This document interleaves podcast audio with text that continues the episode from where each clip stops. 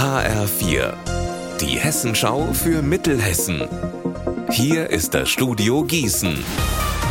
Ich bin Anne-Kathrin Hochstrat. Hallo. Mahnungen im Briefkasten, das Konto wie leer gefegt und dann wird auch noch der Strom abgestellt. Solche Notsituationen sollen in Gießen in Zukunft seltener werden. Wie weiß Alexander Gottschalk? Die Stadt will drohende Stromsperren mit einem neuen Härtefallfonds verhindern. Menschen, die von Armut betroffen sind und ihre Energiekosten nicht mehr bezahlen können, bekommen ab heute Hilfe aus dem Rathaus. Bis zu 1500 Euro gibt's dann, damit bei Ihnen in der Wohnung das Licht nicht ausgeht. Das Geld ist allerdings nur für absolute Notfälle gedacht, hat mir der zuständige Stadtrat gesagt. Zum Beispiel, wenn jemand droht, durch eine Stromsperre in die Obdachlosigkeit abzurutschen. Die Auszahlung ist deshalb auch an strenge Auflagen geknüpft. Das hessische Wirtschaftsministerium will Städte, in denen Galeria Kaufhäuser schließen, unterstützen. Auch Limburg profitiert von dem Investitionsprogramm. Der Stadt war es gelungen, die Schließung hier noch abzuwenden durch eine Übernahme des Parkhauses. Zusammen mit den Oberbürgermeistern aus Offenbach und Hanau hatte Limburgs Bürgermeister Hessens Wirtschaftsminister um Unterstützung gebeten.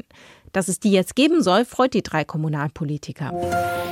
Wird es der braune Greifvogel, der so gerne Wespen frisst? Oder vielleicht der kleine graue Kauz mit den großen runden Augen? Das entscheidet sich ab heute, denn die öffentliche Wahl zum Vogel des Jahres ist gestartet. Lea Schebaum. Aufgerufen dazu hat wie immer der Naturschutzbund NABU in Wetzlar. Fünf gefiederte Kandidaten gibt es, für die man auf der Webseite vogeldesjahres.de abstimmen kann.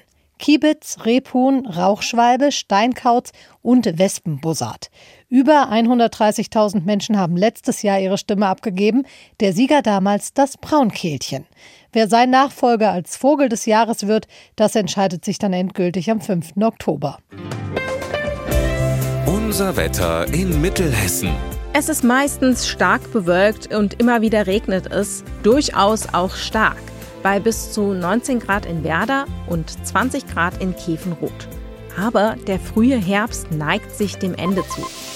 In der Nacht ziehen die Wolken ab. Morgen früh kann Nebel entstehen und dann zeigt der Spätsommer am Wochenende, was in ihm steckt. Es wird noch mal richtig sommerlich warm. Ihr Wetter und alles, was bei Ihnen passiert, zuverlässig in der Hessenschau für Ihre Region und auf hessenschau.de.